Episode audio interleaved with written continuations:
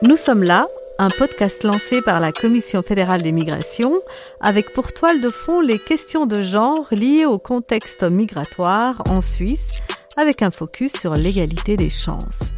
Au cœur de ce débat, une perspective éthique, l'immigration masculine à l'épreuve du genre. Nul doute que l'image des immigrants hommes repose bien trop souvent sur des représentations stéréotypées. Quelle est donc l'évolution de cette image, son ampleur, ses caractéristiques et surtout son impact sur les trajectoires d'intégration de ces derniers? Pour en débattre avec moi aujourd'hui, trois invités Andrés Garin, vous êtes co-responsable formation à Lozar, l'organisation suisse d'aide aux réfugiés. Votre parcours migratoire couplé à votre expérience professionnelle et votre thèse sur le sujet de la migration en lien avec le deuxième et troisième génération permettra de mieux saisir les défis d'intégration auxquels sont confrontés les hommes migrants en Suisse. Bonjour à vous. Bonjour. Dans l'optique de mieux comprendre les réalités quotidiennes des hommes immigrés, et ce, quelle qu'elle soit, Yvan Larson Dengue, chorégraphe et professeur de danse, mettant en scène les questions identitaires, nous livrera à son tour son propre témoignage, un parcours d'homme camerounais établi en Suisse. Bonjour à vous. Bonjour. Et mon troisième invité, Karine Carvalho, chef du bureau de l'égalité de l'Université de Lausanne. Votre terrain d'expertise mêlant les actions à l'encontre des inégalités de genre et les discriminations raciales au niveau structurel, institutionnel et individuel, eh bien, nous permettra de faire le point sur le niveau d'égalité de traitement entre les hommes et les femmes issus de la migration. Bonjour. Bonjour. Karine Carvalho, vous l'aurez compris, nous n'allons pas parler que des femmes dans cette émission aujourd'hui. Non, d'habitude, euh, mon travail quotidien, c'est parler des, situations des femmes hein, et des inégalités sur le marché du travail, dans la formation. Mais c'est vrai que souvent, quand on parle de migration, il y a comme des angles morts. On parle des unes et des autres euh, de manière différente. Pendant longtemps, on a parlé des hommes migrants euh, seulement, en fait, hein, pour étudier les migrations. Euh, bien plus récemment, on a commencé à étudier les migrations féminines, mais on se rend compte qu'on utilise encore euh, dans les politiques publiques, dans le discours médiatique, des termes différents et on va plutôt regarder les femmes sous l'angle de la famille et puis des, prestations sociales, par exemple, et les hommes sous l'angle du travail ou euh, de manière négative au niveau de la criminalité. Avant de justement aborder cette image qui colle aux hommes euh, issus de la migration, Andrés Garin, dites-nous, est-ce qu'il y a plus d'hommes ou plus de femmes migrantes? On a l'impression quand même qu'il y a plus d'hommes que des femmes. Alors oui, effectivement, est-ce que vous dites, ça représente un peu, est-ce qu'on peut constater dans notre quotidien, ces représentations sur le fait qu'il y a plus d'hommes migrantes, mais statistiquement parlant, par exemple en Suisse, on se retrouve à 49% des femmes qui sont issues de la migration. Après, c'est important la terminologie, j'utilise bien issues de la migration, parce que c'est pas la même chose étrangers, migrants ou issus de la migration. Et 51% c'est des hommes. Du coup, on est quasiment à une égalité au niveau de, de la migration, mais c'est vrai qu'on entend beaucoup plus parler d'hommes qui migrent. On a l'impression que lorsqu'on parle d'hommes issus de la migration, on a plutôt envie, on a une image étranger ou quelque chose comme ça? Oui, effectivement, l'homme qui migre représente assez souvent l'étranger qui euh, bah, qui doit garantir le bien-être de sa famille, une personne assez souvent virile. Euh, là, je fais des raccourcis un peu pour répondre à votre question liée aux stéréotypes, parce que bien évidemment, bah, derrière ça, il y a énormément de choses, énormément de facteurs qu'à mon avis, on pourra peut-être en discuter après. Karine Carvalho, euh, en matière de construction de l'imaginaire social, euh, de l'altérité, comment les hommes migrants sont-ils perçus par la société d'accueil en général? Déjà, les personnes migrantes, de manière générale, on a tendance à les voir de manière très binaire, hein, en opposition à, la société d'accueil, comme si cette société d'accueil était une seule et, et, avec une culture très homogène. Et on, ampute à l'autre tout ce qu'on n'est pas. Donc, euh, justement, on va, on va avoir une, une idée très euh, euh, stéréotypée, beaucoup de clichés autour de migrants, puis bien sûr avec une certaine variété si l'on vient du nord global ou du sud global, si l'on est plus latin ou, ou, ou, ou d'origine africaine ou d'origine de l'Europe de l'Est, etc. Donc, bien sûr, il y a des clichés qui collent à la peau de tout le monde. Après, on a un système de migration aussi qui classifie. Et cette classification de notre système migratoire fait qu'il y a des personnes qui d'emblée, en arrivant, auront moins de chances de, s'intégrer dans le marché du travail, de faire une formation. Donc tout ça, ça colle un peu aussi à notre relation, où on voit très marqué des classes sociales et la migration, c'est quelque chose qui, qui, sont très marquées, les structures des classes sociales en Suisse et la migration. Donc bien sûr, tout ça, euh, voilà, donne, impacte notre relation avec, euh, avec les personnes d'origine migrante. Yvan Larson, est-ce que cette description fait écho à votre propre vécu? Ça dépend de quelle région vous venez, quelle est l'image des hommes migrants? Moi, ça me parle totalement parce que, euh, étant un homme, surtout dans un milieu euh, majoritairement féminin, qui est la danse, et euh, on, te colle souvent des stéréotypes sur lesquels tu pas tu ne corresponds pas nécessairement. On te donne cette image de virilité, que tu dois être toujours un peu plus fort. Euh, que tu dois faire. Euh... Vraiment, j'accentue sur la virilité parce que on doit faire des portées peut-être pour la danse. Euh, tu ne peux pas te faire porter. tu dois avoir plus de présence, plus de muscles, être plus grand, plus fort, tout.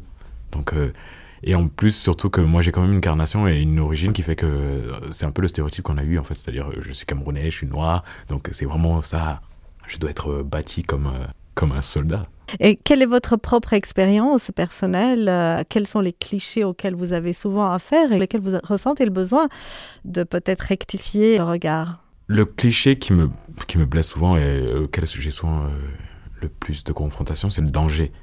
Euh, je peux être dans, selon les heures de la journée, je peux avoir une, je peux être un danger pour quelqu'un ou même, même aussi une odeur ça peut être bizarre, mais oui, apparemment, on me regarde et on pense que je peux peut-être sentir mauvais ou que je suis peut-être un voleur et, et selon comment je m'adresse après à la personne, ah, ils sont, tu vois dans le regard qu'ils sont un peu surpris et que en fait, ça ne colle pas avec l'image qu'ils avaient de moi, mais je suis là, mais en fait, je ne peux pas me, pour moi, je ne peux pas me permettre de seulement être.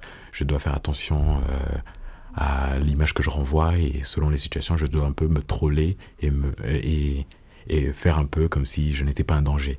Donc, euh, par exemple, on va dire si je rentre tard euh, d'un spectacle et qu'il est 23 heures, je dois euh, montrer une image très joyeuse, très gaie, pour que, pour pas qu'à 23 heures quelqu'un ait peur de moi, en fait. Vous devez rassurer, en voilà, fait. je dois rassurer constamment. Andrés Garin, cette description vous parle aussi. Vous êtes aujourd'hui à notre émission, dans notre émission, avec une double casquette, celle du chercheur de ces thèmes, mais aussi vous êtes un homme issu de la migration, qui plus est aujourd'hui père. Qu'est-ce que ça raconte dans votre propre vécu? Alors, c'est vrai que l'effet d'être homme et être migrant, bah, il y a certaines attentes de la part de la population. Et du coup, des fois, on doit essayer, on fait tout pour coller à ces attentes pour être accepté dans la société qui en arrive. Ensuite, avant, euh, dans la première question que vous m'avez posée, euh, je voulais parler de ces facteurs. Et c'est vrai qu'à titre personnel, moi, je suis arrivé ici à l'âge euh, de 22 ans. Euh, j'étais encore un peu en construction, si vous voulez. J'étais encore en train de devenir une adulte. Et du coup, mes réflexions se portaient aussi à une malléabilité peut-être plus grande euh, qui peut être différenciée d'une personne qui arrive ici en Suisse quand il a 40 ans.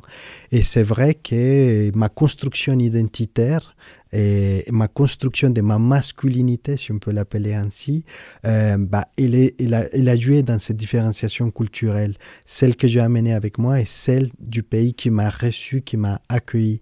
Et du coup, cette confrontation continuelle bah, fait aujourd'hui de moi quelqu'un qui, dans certaines situations, se positionne dans sa masculinité par rapport à son pays d'origine et puis des fois par rapport au, pays euh, qui m'a reçu, qui m'a accueilli. Il y a donc cette espèce de tension entre ce que l'on imagine être un homme dans vos propres cultures et ce que l'on considère être un homme dans notre propre culture ici en, Suisse. Karine Carvalho, qu'est-ce que ça raconte sur l'égalité des genres? On, on sait que pour les femmes migrantes, il y a un certain nombre de clichés, mais on voit que quand même pour les hommes, il y a aussi beaucoup de clichés euh, qui ont la vie dure, on peut dire. Oui, on, aime se penser égalitaire en Suisse en général, hein, aussi en Europe en général. On aime beaucoup se penser égalitaire. D'ailleurs, on pose la question aux gens quand euh, ils arrivent hein, dans, le processus d'obtention de, permis ou de naturalisation. C'est quelque chose, voilà, vous savez qu'en Suisse, euh, il y a euh, une norme sur l'égalité, une loi sur l'égalité, etc.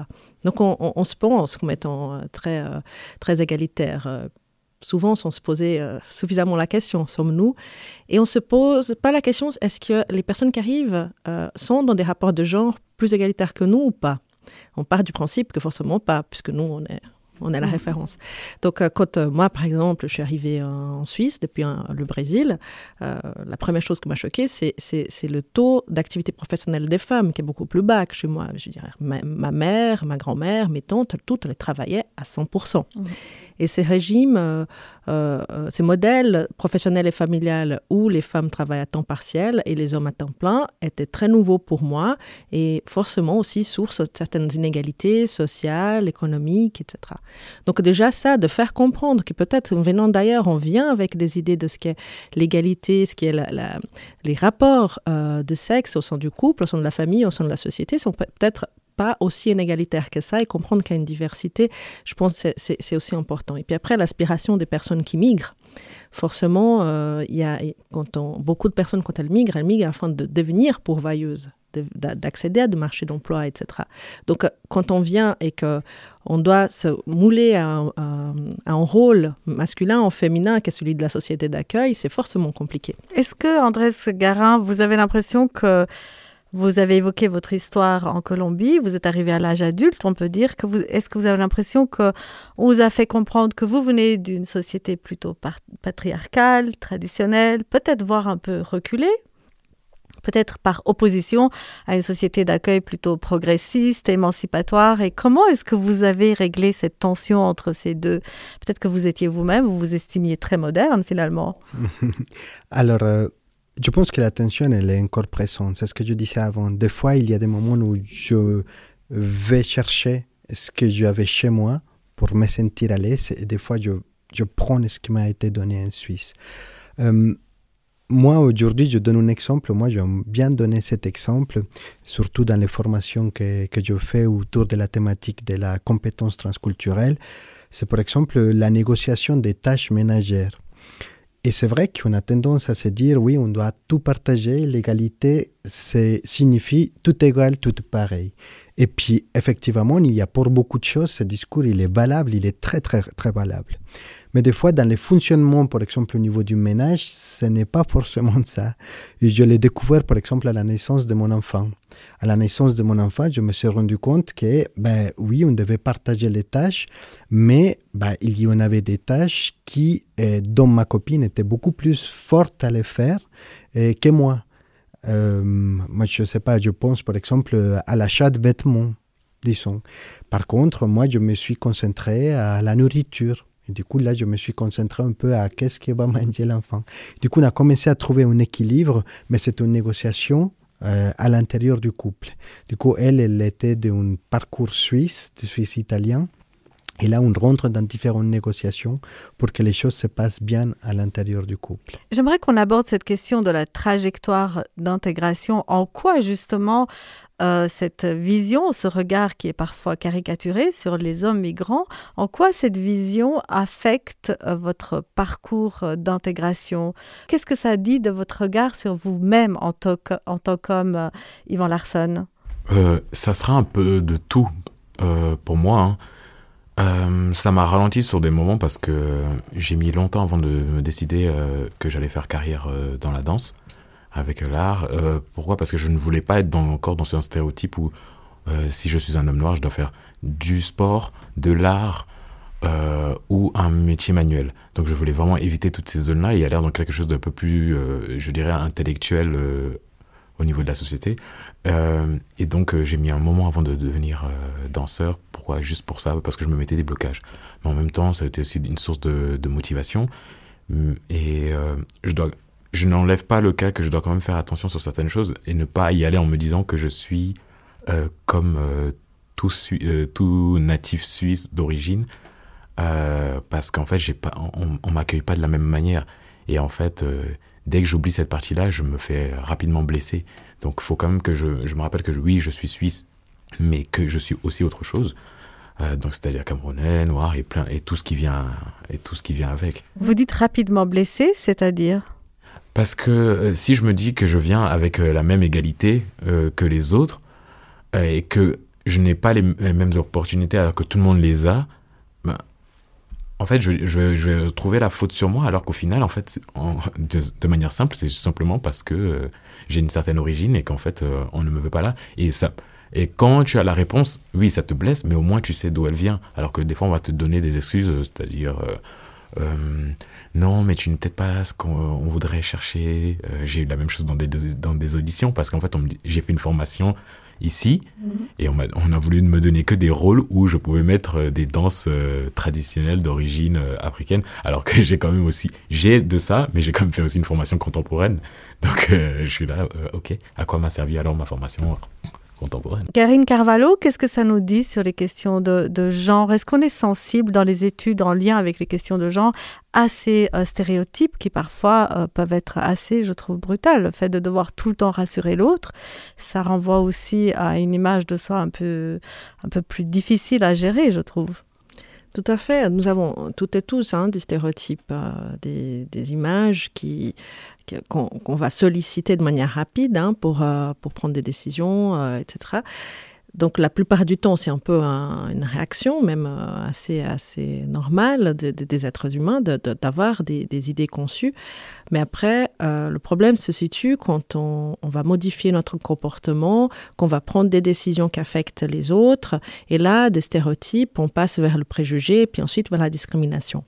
Et, ce qu'on vient d'entendre euh, participe à ça, participe à la discrimination, parce que on peut penser que un artiste noir venant d'Afrique va plutôt présenter euh, des, euh, un homme, va plutôt présenter euh, une œuvre qui est plus liée à sa tradition, parce qu'on colle peut-être le stéréotype homme, noir, africain traditionnel. Donc on va, on va, on va mhm. avoir ça. Mais après, le préjugé, ça va être quand on va proposer uniquement des, rôles ou, valoriser uniquement cette partie-là euh, de, sa personnalité professionnelle plutôt que l'autre. Et puis la discrimination va venir quand on va le coller uniquement, euh, des, on va donner euh, uniquement des chances par rapport à ça et puis pas par rapport aux autres choses. Donc ça, c'est effectivement, c'est un problématique quand on parle d'égalité de manière générale et diversité de manière générale, quand on, inclut la question de genre, parce que là, on doit travailler dans l'intersectionnalité. Hein, les questions de genre vont impliquer aussi ces questions de discrimination raciale, stéréotypes et, sont, vont, s'embriquer. Il y a des rôles euh, qui sont genrés, mais qui sont genrés de manière différente selon comment on catégorise les gens. Donc effectivement, on a vu, hein, les, les, les, hommes noirs vont être plutôt associés au danger, à la criminalité, les femmes noires peut-être à de la prostitution ou, voilà, à la sphère domestique, etc. Donc comment sortir de ces rôles-là est, important et comment trouver. Euh, voilà, moi je suis passionnée par exemple quand les personnes euh, vont chercher des, métiers atypiques pour elles, pour eux. Euh, un homme sage-femme, un homme migrant sage-femme, par exemple, ça c'est intéressant. Ça existe au CHUV, donc c'est vrai que c'est intéressant de, de, voir comment on peut sortir de ces positions que, que, qui sont attendues. Comment est-ce que ces stéréotypes influencent la perception et les comportements sociaux euh, envers les, hommes migrants? J'ai l'impression que lorsqu'on parle des femmes, on a l'impression qu'une femme migrante incarne plutôt une position de femme victime euh, peut-être au foyer, qu'on aurait envie de sauver, de sortir de sa situation. Et un homme, on a l'impression que c'est un homme peut-être euh, violent, agressif, euh, duquel il faut se, se protéger. Donc l'un provoque une stature plutôt défensive et l'autre protectrice. Qu'est-ce que ça provoque comme comportements sociaux et quelles sont les conséquences, toujours en lien avec cette trajectoire d'intégration, Andrés Garin?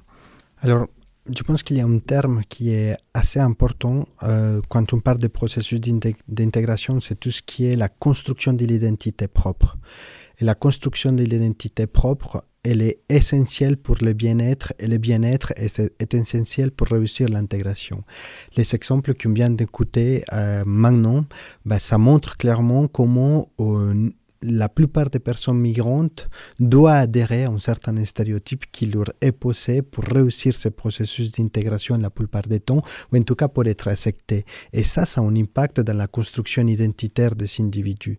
Et là, je pense qu'effectivement, ce stéréotype qu'on colle à la peau des hommes migrantes peut avoir effectivement un, impact assez fort dans le processus d'intégration.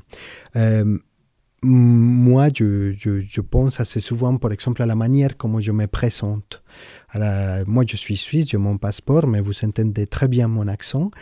Et en fait, il est pour moi assez difficile aujourd'hui de dire euh, Bonjour, je m'appelle Andrés Guarin, je suis suisse. C'est assez compliqué parce que l'attente des personnes n'est pas celle-là forcément. Déjà, mes traits physiques aussi également vont donner un certain nombre de stéréotypes. Et en fait, je construis mon identité par rapport à ce que les autres me donnent ou les reflets qu'ils me donnent de ce que je suis. Et c'est pour ça que je parle toujours de... Il y a un auteur, euh, Sayat, algérien, qui parle toujours, ou qui avait une phrase qui dit ni ici ni d'ailleurs. C'est un peu ce processus. Et dans la masculinité, c'est vrai qu'on est dans ce processus également, parce qu'il y a des valeurs culturelles qu'on amène qui sont difficiles à travailler par rapport à la représentation que les autres ont de toi, ou est-ce qu'ils s'attendent que tu sois. Est-ce que ça signifie que vous devez vous amputer d'une partie ou est-ce que vous vous enrichissez de toutes ces parties vous proposez une nouvelle forme de masculinité? Alors, en tout cas, je dois réfléchir à deux fois dans beaucoup de cas. Euh, tout ce qui vient de ce que je dis va être pris différemment. Par exemple, quand tu fais une blague, moi je suis les latinos qui dansent, dragueurs. Euh, moi, des fois, bah, je suis tombé sur des malentendus parce que euh, les gens s'imaginaient que j'étais comme ça. Les préjugés vous précèdent en fait. Bien sûr, et du coup ça m'accompagne. Et puis du coup là, je dois faire attention dans beaucoup de commentaires que je fais pour pas tomber dans cette représentation que les gens ont de moi. J'ai même dû prendre des distances aussi. Yvan Larson, vous souhaitez euh, réagir? Euh, non. Ça vous parle? Je vous vois sourire, abonder dans son sens. oui, tellement. pour certaines choses j'ai des bah, tout récemment j'étais en spectacle et euh, dans les loges bah, moi ce que je fais bah, ces temps-ci bah, je brode typiquement j'ai appris à broder et j'aime ça et euh, on ne s'attend pas. Vous allez complètement nous déstabiliser, vraiment. on ne s'attend pas à ça de moi. Et les gens, ils sont là, mais tu brodes Et je suis là, ben oui. Et parce que mon genre ne montre pas ça. Ah, j'étais là, ah, moi, je m'attendais pas à ce que tu fasses ce genre de choses. Et je suis là, mais j'aime ça. Et et voilà, en fait. Euh, Est-ce compliqué d'affirmer cette spécificité ou d'aller à l'encontre des idées reçues vous concernant, homme, jeune homme, euh, camerounais? Oui. C'est maintenant je, je fais un peu tout le contraire, c'est-à-dire que j'appuie vraiment sur Là, je, quand j'ai décidé que ben, je voulais vivre de ce que de ma passion de l'art, bah, j'ai décidé, ben, ben, tu sais quoi, on va aller dans l'extrême. Même, même par rapport à ma famille, euh, c'était même pas aussi facile. Donc je suis percé, je suis euh, dreadé, je suis tatoué, euh, je brode. J'aime aussi de temps en temps faire la fête, mais des fois j'aime juste dormir chez moi. Et en fait, il y a des choses où je, des fois je pleure devant un film, voilà. C'est une bonne nouvelle. donc, mais où je vais avoir un type de musique, en fait, les gens ne s'attendent pas.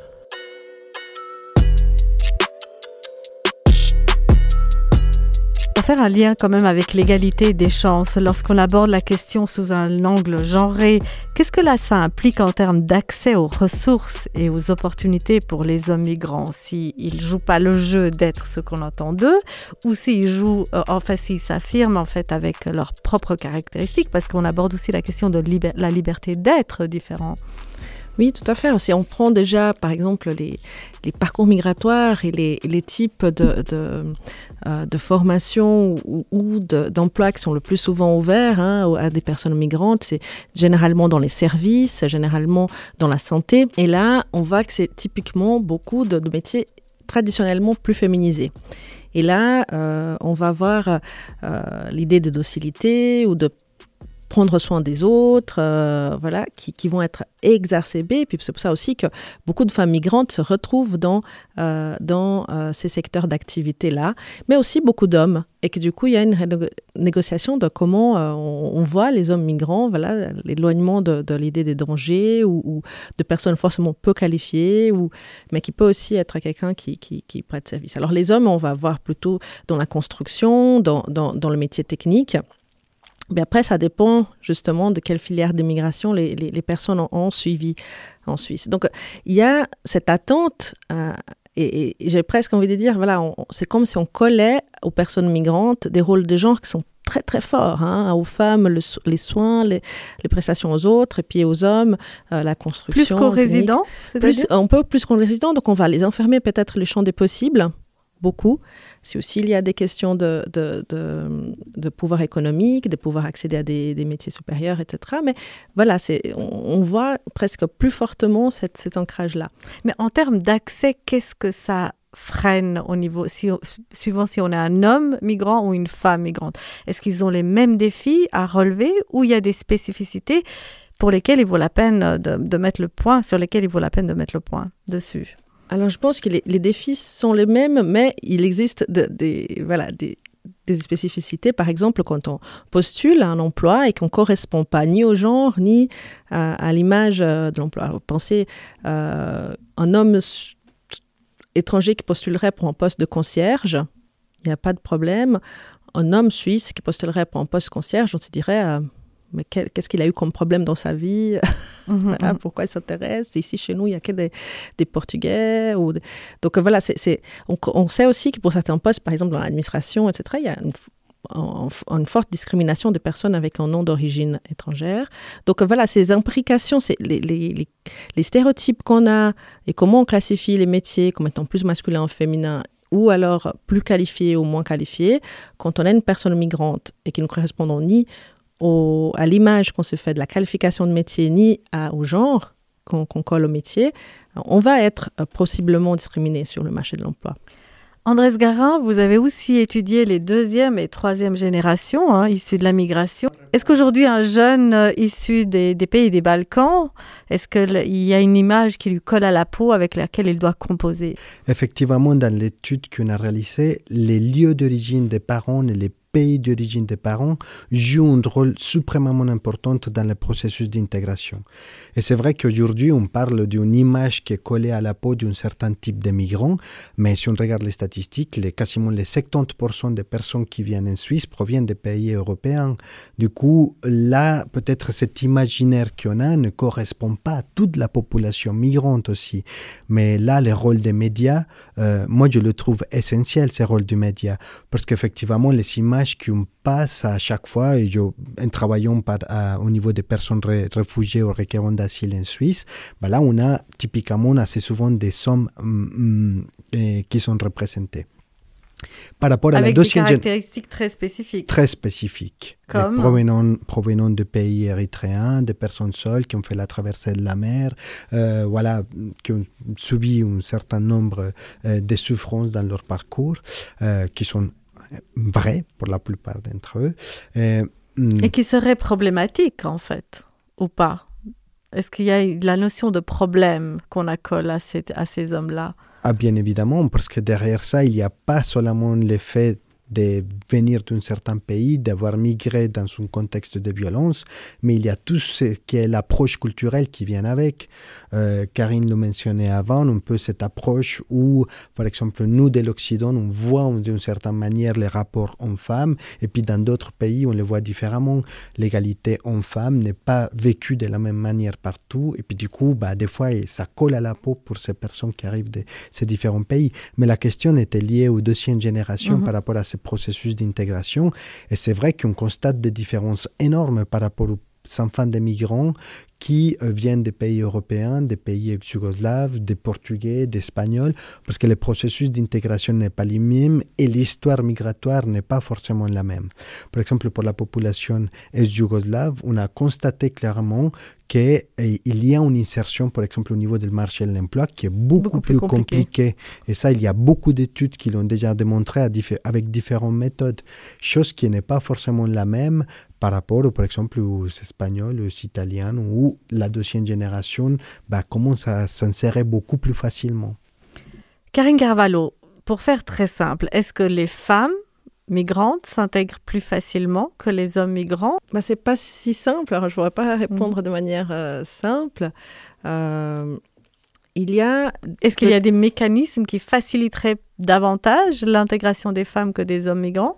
Alors je pense que plus les personnes ont, des contacts positifs avec les institutions, avec la société, avec euh, le monde associatif, etc., mieux est cette intégration ou, cette inclusion, parce que j'essaye de, voir les choses comme étant en mouvement euh, dans les deux sens, et pas seulement de la personne migrante qui doit s'intégrer dans la société d'accueil. Donc plus il y a des contacts positifs, enrichissants, euh, mieux c'est. Donc euh, c'est vrai, je pense souvent à la génération qui, est venue avant moi, qui ont, qui ont dû s'adapter, parler à l'école par exemple. Hein. donc euh, le fait d'avoir un contact plus proche avec l'école euh, et donc de connaître ses, ses, voisins qui ne sont pas forcément de la même communauté, donc connaître ses, euh, les, les, les, les, enseignantes et enseignants, de, de, de devoir peut-être faire, faire ses rôles des liens sociaux, interagir, faire ses rôles et donc de trouver des, des interactions positive, euh, peut-être était un facilitateur pour certaines femmes de mieux euh, se sentir appartenir à, la société, à la société d'accueil. Par contre, euh, de l'autre côté, il était euh, difficile aussi parce qu'on cumule des discriminations dans le marché du travail liées au fait d'être femme et le fait d'être femme étrangère. Donc, euh, on a des, des, emplois plus précaires avec moins d'intégration et, on sait que le travail est un grand vecteur d'intégration. Donc, j'ai envie de dire qu'il y a un peu des deux et que ça dépend aussi beaucoup de, ces, de ces, interactions positives qu'on pourrait avoir avec, avec la société d'accueil dans sa diversité, pas que les personnes suisses, parce que pour moi, la, la société d'accueil, et aussi les migrantes et migrants qui sont ici. Finalement, quels sont les mécanismes et les stratégies mises en place pour garantir un processus d'intégration plutôt réussi? Bon, c'est une thématique que je connais assez bien. C'est tout ce qui est lié à l'agenda d'intégration suisse qui touche plus particulièrement les personnes qui sont arrivées en Suisse euh, par euh, la migration forcée. Et en fait, là, on constate que enfin, moi je dirais enfin, on s'est rendu compte que l'aspect social était essentiel, que créer des réseaux, que rencontrer des gens bah, d'ici, qui ont grandi ici, peuvent apporter beaucoup plus de fois que même un cours de langue. Moi, j'aimerais quand même dire quelque chose qu'on a trouvé dans une étude qu'on a fait au sein de l'établissement Baudois d'accueil des migrants. En fait, on a commencé à s'intéresser au niveau des Français et on a fait une distinction entre hommes et femmes. Et on a constaté que les femmes avaient un niveau beaucoup plus élevé à l'écrit que les hommes. du coup, on s'est dit, bon, bah, tiens, bah, c'est bien, c'est normal. Par contre, à l'oral, en fait, les femmes étaient, avaient un niveau plus bas que les hommes. Et ça, ça nous a questionné pour dire, bah, qu'est-ce qui se passe derrière ça? Et là, effectivement, il y a d'autres études qui ont été faites ailleurs où on montre clairement que la femme n'arrive pas forcément à s'exprimer dans ses cours de langue, par exemple. Et du coup, il y a des politiques qui doivent être mises, qui doivent être tenues en compte pour, par exemple, garantir que la femme puisse s'exprimer beaucoup plus dans son cours. Et ça n'arrive pas que chez les migrants c'est quelque chose qu'on constate euh, dans la population de manière générale. C'est beaucoup plus l'homme qui prend la parole. Du coup, ça, on l'a constaté clairement là. Et puis, on a remarqué clairement que, par exemple, les, femmes migrantes euh, avaient beaucoup plus de problèmes à suivre le cours dès qu'ils avaient un enfant. Chose que, par exemple, n'arrive pas chez les hommes. Ça répond un peu aussi à une question que vous aviez posée avant à Karine. Effectivement, je pense que pour les femmes, il y a des, des, des contextes sociostructuraux qui font que dans certains cas, elles sont plus discriminées que les hommes euh, dans l'insertion professionnelle, dans l'accès aux cours de langue, dans l'accès aux garderies, rien que ça. Est-ce que ça signifie que ce sont les réseaux sociaux, si on peut le dire comme ça, et euh, les interactions sociales qui pourraient faire la différence. ça pourrait être une, des pistes pour lutter contre justement euh, ces obstacles à l'intégration euh, des hommes issus de la migration et des femmes d'ailleurs. Oui, tout à fait. Je pense que le, dialogue est hyper important. Hein. Les de, pouvoir donner la parole aussi aux, personnes euh, d'origine migrante et migrantes pour pouvoir dire, voilà, qu'est-ce que moi j'apporte aussi hein, à la société euh, d'accueil, comment je la vois, comment je la transforme, etc. Donc c'est en ayant ces rôles actifs. Euh, et je pense que la plupart des associations aujourd'hui qui travaillent avec des migrantes, migrants, qui travaillent pour l'intégration et l'inclusion, partent de ces principes-là. Il faut intégrer les personnes dans aussi la production de cette politique, qu'elles soient actives. Et c'est comme ça qu'on change l'image qu'on a des personnes, qu'elles soient hommes ou femmes. Mais, Merci pour vos témoignages et vos réflexions. Merci à Andrés Garin, co-responsable formation à Lausanne, Karine Carvalho, chef du bureau de l'égalité de l'Université de Lausanne, et à Yvan Larsson, chorégraphe et professeur de danse. C'était l'épisode 17 de Nous sommes là sur l'égalité des chances et les rôles des hommes et des femmes liés au contexte migratoire suisse une réalisation de Viosa Gervala mandatée par la Commission fédérale des migrations à écouter sur www.ekm.admin.ch, sur www.podcastlab.ch et sur les plateformes d'écoute où l'on trouve des podcasts de qualité tels que Spotify, Deezer et sur Apple Podcasts.